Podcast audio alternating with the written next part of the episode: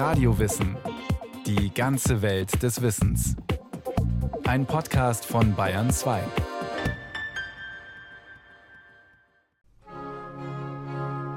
Hamburg, 5. Dezember 1704. Am Gänsemarkt, der Platz vor dem Opernhaus. Ein Duell. Aug in Aug. Musiker gegen Musiker, Zahn um Zahn. Der Cembalist gegen den Sänger. Blanke Degen. Bei dieser Oper, die also dann den Streit ausgelöst hat, ging es darum, dass also Matheson alles selber machen wollte, aber natürlich nicht immer alles selber machen konnte. Auf der einen Seite Johann Matheson, 23 Jahre alt, ein Multitalent, Komponist, Sänger, Dirigent und, man mag es kaum glauben, Diplomat in Diensten der englischen Krone. Auf der anderen Seite Georg Friedrich Händel, 19 Jahre, 1,90 Meter groß. Damals geht man noch mit dem Degen in die Oper, selbst als Musiker. Er ebenfalls ein Multitalent. Händel hatte bisher im Orchester eine Violine gespielt, auf welcher er stark war. Ich kann doch aber nicht begreifen, worauf Händel sein Recht zum ersten Flügel gegründet haben soll. Man hatte Mathesons Oper Kleopatra gegeben. Matheson dirigierte und sang zugleich die Titelrolle, den Antonius. Eine halbe Stunde vor Schluss entleibt sich Antonius auf der Bühne, eine Arie schmetternd und unter großem Applaus des Hamburger Publikums. Nun war ich bisher gewohnt, nach dieser Aktion ins Orchester zu gehen und das Übrige selbst zu akkompanieren, welches doch unstreitig ein jeder Verfasser besser als ein anderer tun kann.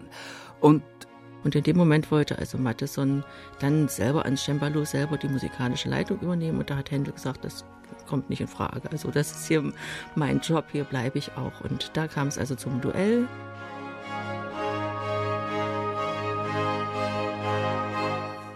Matheson sticht zu, mitten ins Herz.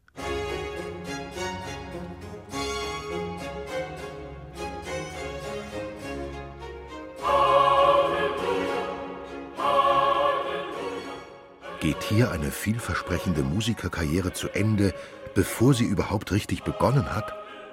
Natürlich nicht, denn wir kennen sie ja alle, die großen Werke des Georg Friedrich Händel, die Opern, die Oratorien, die Concerti Grossi, das berühmte Halleluja. Was ist also passiert? Constanze Muscheta, Expertin vom Händelhaus in Halle. Dann gehen die Legenden ein bisschen auseinander, wie das also dann noch gut ausgegangen ist. Also wenn es Gottes Führung nicht so gnädig gefüget, dass mir die Klinge im Stoßen auf einem breiten metallenen Rockknopf des Gegners zersprungen wäre.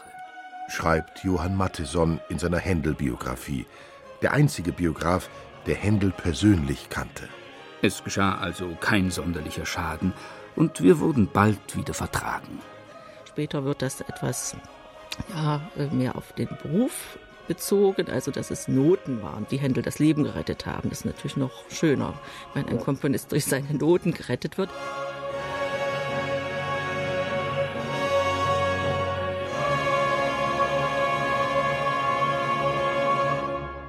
Um Händels Leben kursieren viele Anekdoten und Legenden, denn er selbst hielt sich sehr bedeckt. Bereits zu Lebzeiten genießt er Starkult. Mit Mitte 50 stellt man ihm in London, in Vauxhall Gardens, sogar eine lebensgroße Büste auf. Da wollen seine vielen Fans und Verehrer auch etwas über sein Privatleben wissen. Das ist immer unser großes Problem, dass er so schweigsam war, wenn es um seine Biografie ging. Also er hat kein Tagebuch geführt, er hat auch wenige Briefe geschrieben. Offensichtlich ist es natürlich auch nur wenig überliefert, aber man kann annehmen, dass er eben auch wahrscheinlich gar nicht so viele Briefe geschrieben hat. Johann Matheson versucht über viele Jahre hinweg das Leben Händels aufzuschreiben. Er will ihm einen ausführlichen Artikel widmen, in seinem Musikerlexikon Grundlage einer Ehrenpforte. Immer wieder schickt er Briefe an Händel, bittet ihn um Auskunft, er solle ihm doch einen Abriss seines Lebens zukommen lassen. Mein Herr, vor einiger Zeit habe ich einen von Ihren verbindlichen Briefen erhalten. Endlich einmal antwortet ihm Händel. Was die Sammlung meiner Lebensvorfälle betrifft, so ist mir unmöglich, diese zu bewerkstelligen, wegen der beständigen Arbeit, die mich von aller anderen abhält. Vermutlich ist Händel auf Matheson wohl doch nicht so gut zu sprechen, nach dem Vorfall auf dem Hamburger Gänsemarkt. Und so muss sich Matheson mit dem begnügen, was er selbst von Händel weiß oder vom Hörensagen kennt. Händel hat eben nichts geliefert. Und da musste er also selber eben irgendetwas äh, hinschreiben, aber er wusste eben nicht, ist er jetzt verheiratet inzwischen? Also wenn noch nicht, dann wäre es ja mal an der Zeit und so in dieser Weise. Also das ist Matheson. Der andere, der über Händels Leben einigermaßen verbindlich Auskunft geben kann, ist der englische Theologe John Mannering. Sein Lebensabriss erscheint ein Jahr nach dem Tod Händels 1760. Mannering konnte zumindest wohl Händels Sekretär befragen.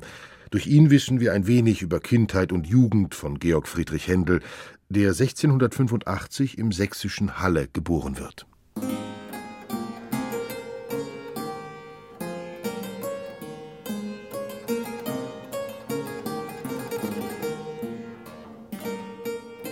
Von Kindesbeinen an hatte dieser Händel eine solche ungemeine Lust zur Musik bezeiget, dass sein Vater, der ihn sonst zum Juristen bestimmt hatte, darüber in Unruhe geriet. Händels Vater, vom Beruf Hofchirurg, durchaus wohlhabend, zum zweiten Mal verheiratet. Seine erste Frau starb an der Pest.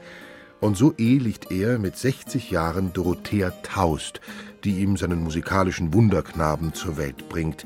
Ihm schwebt eine solide Karriere seines Sohnes vor. Fürs Erste verbot er ihm nachdrücklichst, sich mit keinerlei Art musikalischer Instrumente abzugeben. Ja, es durfte nichts dergleichen ins Haus kommen.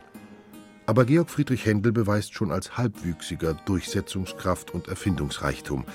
Er schmuggelt ein Klavikord auf den Dachboden des elterlichen Anwesens und dann, nachts, wenn alle schlafen, schlich er hinauf zu seinem Spielwerk.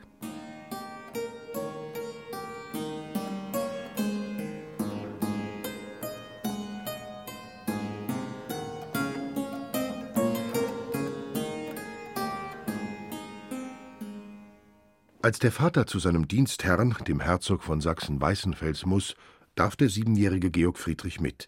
Sein älterer Halbbruder steht in Diensten des Hofs.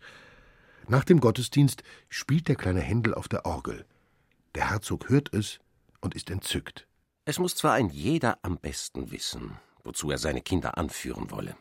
Allein meines Erachtens wäre es eine Sünde, wenn man die Welt eines solchen anwachsenden Geistes gleich in der Jugend beraubte. Dem fürstlichen Ratschlag folgend gibt der Vater den Autodidakten in professionelle musikalische Obhut.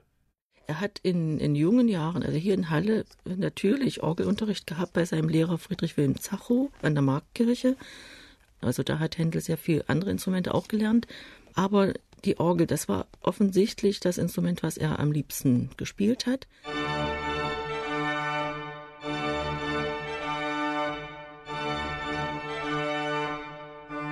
Er war stark auf der Orgel, stärker als Kuhnau, in Fugen und Kontrapunkten, absonderlich extempore, aber er wusste sehr wenig von der Melodie. Händel macht solche Fortschritte, dass er schon bald in Gottesdiensten aushelfen darf. Als er sich mit 17 an der Universität in Halle einschreibt, finanziert er kurzerhand sein Studium als Interims-Domorganist. Sein Vorgänger war wegen Trunksucht einfach nicht mehr zum Dienst erschienen. Händel bekommt einen zwölfmonatigen Aushilfsvertrag. Doch nach Ablauf des Vertrags bricht er das Studium unvermittelt ab und verlässt Halle. Für immer. Anno 1703 im Sommer kam er nach Hamburg, reich an Fähigkeit und gutem Willen. In Hamburg lernt Händel Johann Matteson kennen, der ihm ein Jahr später seinen Degen in die Brust rammen wird getroffen haben die beiden sich wohl auf einer Orgelempore und Johann Matheson, der hat sich erstmal so ein bisschen um Händel gekümmert, so stellt er das jedenfalls dar, dass er also Händel erstmal eingeführt hat in die Hamburger Opernwelt. Anfangs spielte er die andere Violine im Opernorchester und stellte sich, als ob er nicht auf Fünfe zählen konnte. Trotz der von Matheson attestierten Unbegabtheit steigt Händel schnell zum Orchesterleiter auf. Er bekommt den Platz am Cembalo. Und als der Opernchef Reinhard Kaiser wieder einmal vor seinen vielen Gläubigern aufs Land geflüchtet ist, überlässt er Händel ein Opernlibretto zum Vertonen: Almira.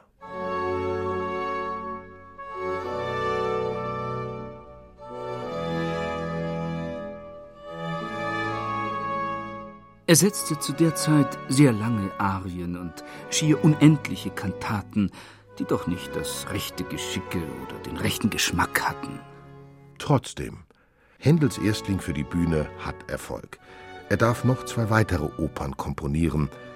Und dann verschwindet er nach knapp drei Jahren aus Hamburg und taucht in Italien wieder auf.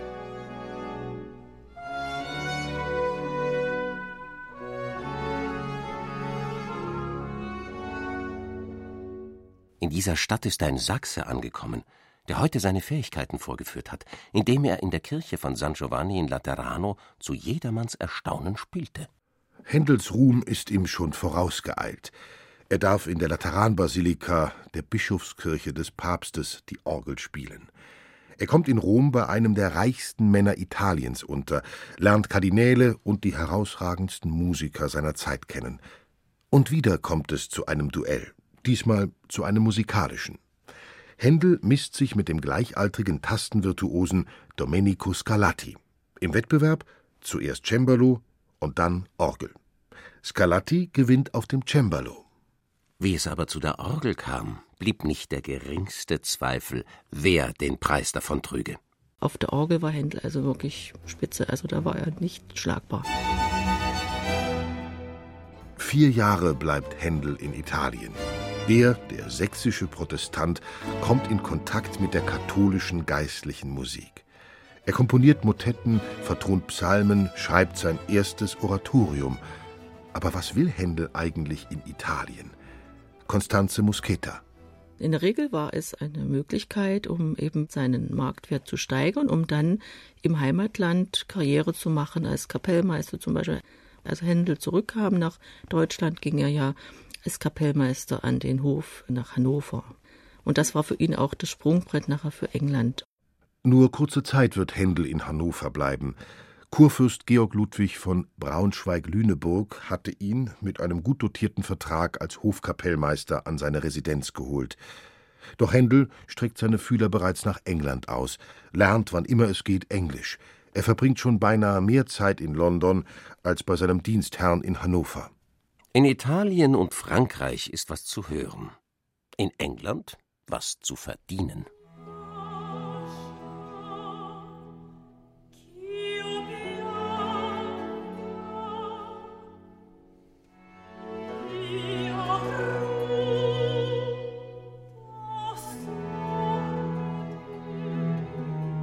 Während eines seiner Ausflüge nach London komponiert er die Oper Rinaldo im Rekordtempo.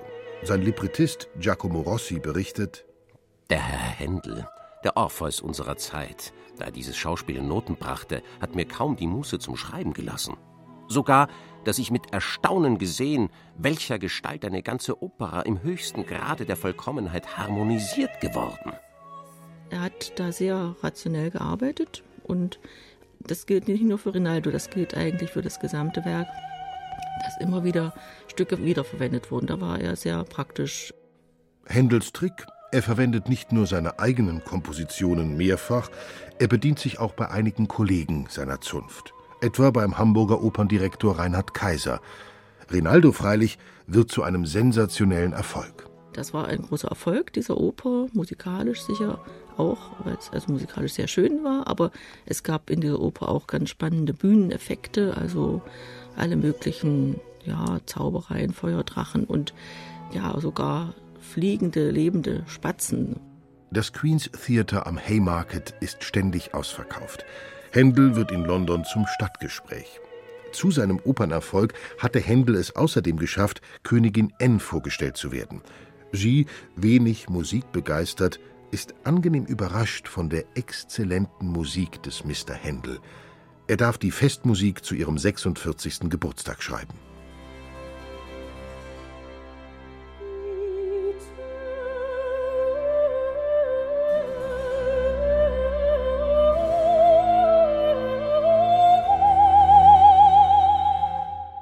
Nach dem Tode der Königin im Jahr 1714 kamen Ihro Majestät der Thronfolger herüber.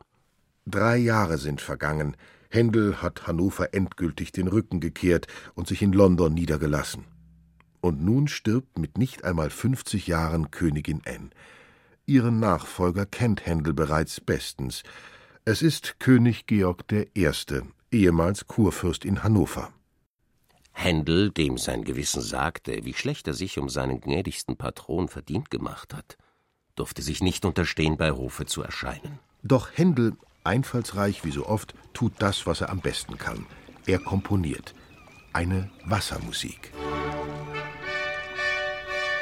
Am Mittwochabend, ungefähr um acht, begab sich der König in einer offenen Barke auf eine Bootsfahrt.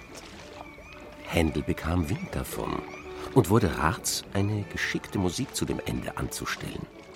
Ihro Majestät verlangten Bericht, von wem solches herrührte. Sie spielten die schönsten, eigens für diesen Anlass von Mr. Händel komponierten Sinfonien, welche seiner Majestät derart gefielen, dass sie dreimal wiederholt werden mussten. Händel kam aufs Neue in Gnaden. Dass er das benutzt hat, um den König wieder zu versöhnen, ist also eine weit verbreitete Legende. Ich weiß nicht, was daran ist oder was nicht, aber kann sein, kann auch nicht sein. Legende oder Wahrheit? Die Wassermusiken tragen wieder ein Stück zu Händels Berühmtheit bei. Denn bei der königlichen Bootsfahrt lauschen Tausende von Zuhörern der Händelschen Musik an den Ufern der Themse.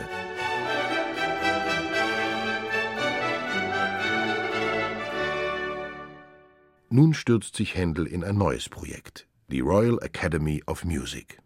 Die Absicht dieser Sozietät ging dahin, dass man sich einer beständigen Versorgung mit Opern von Händels Komposition unter seiner Aufführung versichern möge. Aufführungen im Theater am Haymarket, jetzt heißt es King's Theatre. Hier soll der Leidenschaft der englischen Adligen für die italienische Oper gefrönt werden, und selbst König Georg beteiligt sich finanziell. Händels Auftrag zunächst? Dass Mr. Händel Stimmen beschaffen soll, die geeignet sind, in der Oper zu singen. Aber nicht nur irgendwelche Stimmen soll er beschaffen. Händel soll die besten italienischen Sänger nach London holen. Vor allem auf den Starkastraten der damaligen Zeit hat es die Royal Academy abgesehen. Dass Mr. Händel Senesino so bald wie möglich engagieren soll, für so viele Jahre wie möglich. Händel hat Erfolg. Nach und nach kommen die Sängerstars nach London. Selbst der als schwierig geltende Spitzenkastrat Senesino lässt sich überreden, durch eine fürstliche Gage. Und er bleibt Händel über Jahre hinweg ein treuer Begleiter, obwohl der bisweilen einen eigenartigen Umgang mit seinen Sängern pflegt. Händel geriet eines Tages mit der Cuzzoni in Wortstreit die Cuzzoni, die also da sich geweigert hatte, so zu singen, wie Händel das wollte. Weil sie die Arie Falsa Imagine in der Oper Ottone nicht singen wollte. Hat also rumgezickt, war ja eine Primadonna und dachte, sie kann sich das erlauben, aber Händel war da sehr energisch. Oh, Madame, sagte er, je sais bien que vous êtes une véritable diablesse. Ich weiß wohl, dass ihr eine leibhaftige Teufelin seid. Aber ich will euch beweisen, dass ich der Chef de Diable bin. Händel packt sie und droht, sie aus dem Fenster zu werfen. Und er hatte recht. Die Arie La Falsa Imagine wird bei der Aufführung zu einem großen Triumph.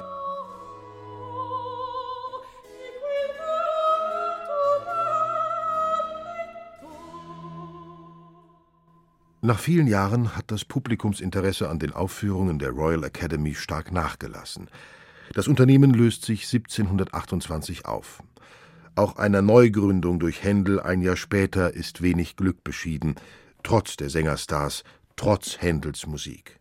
Ich bedauere Händel nicht im geringsten, denn ich hoffe, dass der Ärger aus ihm ein humanes Wesen macht. Denn ich bin sicher, dass er vorher wie ein Vieh war, wenn er zivilisierte Leute mit so viel Grausamkeit behandeln konnte, wie ich weiß, dass er es getan hat. So ein anonymer Briefschreiber. Händel wird krank, kann, wie Zeitungen berichten, seine rechte Hand nicht mehr benutzen. Er begibt sich, mittlerweile 52 Jahre alt, auf eine Kur nach Aachen. Konstanze Musketa? Also er hat da richtig in einem Schwitzbad gesessen, dass die Nonnen nur gestaunt haben, wie lange der das so aushält. Er war also wahrscheinlich auch sehr robust und hat sich da einigermaßen wieder erholt.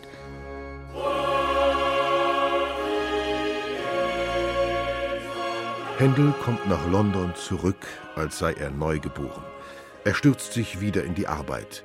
Keine Opern mehr auf Italienisch, sondern Oratorien auf Englisch. Mit dem Librettisten Charles Jennens beginnt eine fruchtbare Zusammenarbeit. Unter anderem stammt auch der Text des Messias von Jennens, Händels wohl berühmtestes Werk. Doch der ist nicht so ganz zufrieden mit der Vertonung. Er hat daraus eine feine Unterhaltung gemacht, obwohl nicht annähernd so gut, wie er es getan haben sollte oder müsste. Trotzdem, Händel ist zurück auf der alten Erfolgsspur. Bei der Uraufführung des Messias in Dublin kommt es zu einem riesigen Andrang. Die Frauen werden gebeten, ohne Reifröcke zu erscheinen, die Herren sollen ihren Degen im Schrank lassen, um mehr Platz für die Zuschauer zu schaffen.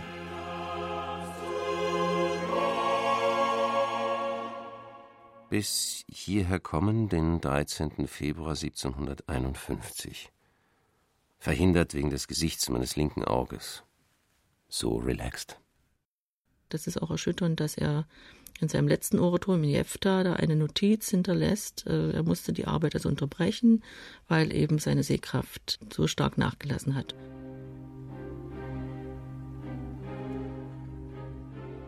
Händel erblindet. Trotzdem leitet er noch eine Woche vor seinem Tod eine Aufführung seines Messias. Am 14. April 1759 stirbt er. In seinem Testament vererbt er ein stattliches Vermögen an Freunde, Verwandte und Stiftungen. Er selbst hat nur einen Wunsch.